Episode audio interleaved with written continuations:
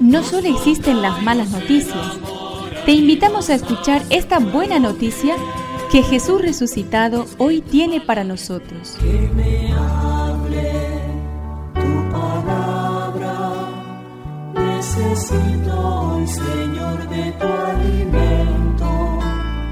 Hoy en todo el mundo se escuchará esta palabra. Lucas 9 del 1 al 6. Jesús convocó a los doce y les dio poder y autoridad para expulsar a toda clase de demonios y para curar las enfermedades. Y los envió a proclamar el reino de Dios y a sanar a los enfermos, diciéndoles, No lleven nada para el camino, ni bastón, ni alforja, ni pan, ni dinero, ni tampoco dos túnicas cada uno. Permanezcan en la casa donde se alojen, hasta el momento de partir.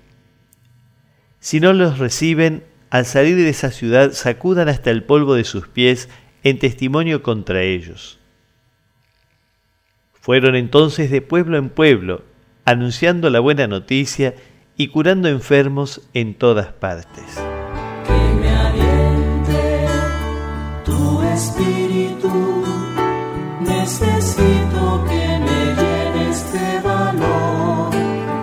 Jesús reunió a sus discípulos y les dio poder y autoridad, no para someter y gobernar a los demás seguidores, sino para expulsar toda clase de demonios y para sanar enfermedades.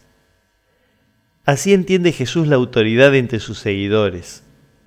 Si dentro de un grupo alguien tiene alguna autoridad o poder, es para curar heridas, para aliviar sufrimientos, para promover una vida más sana, para liberar a las personas de todo lo maligno que puede hacerles daño.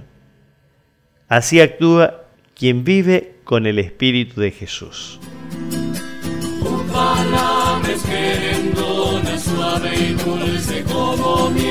Es una contribución de la parroquia catedral para este año misionero diocesano.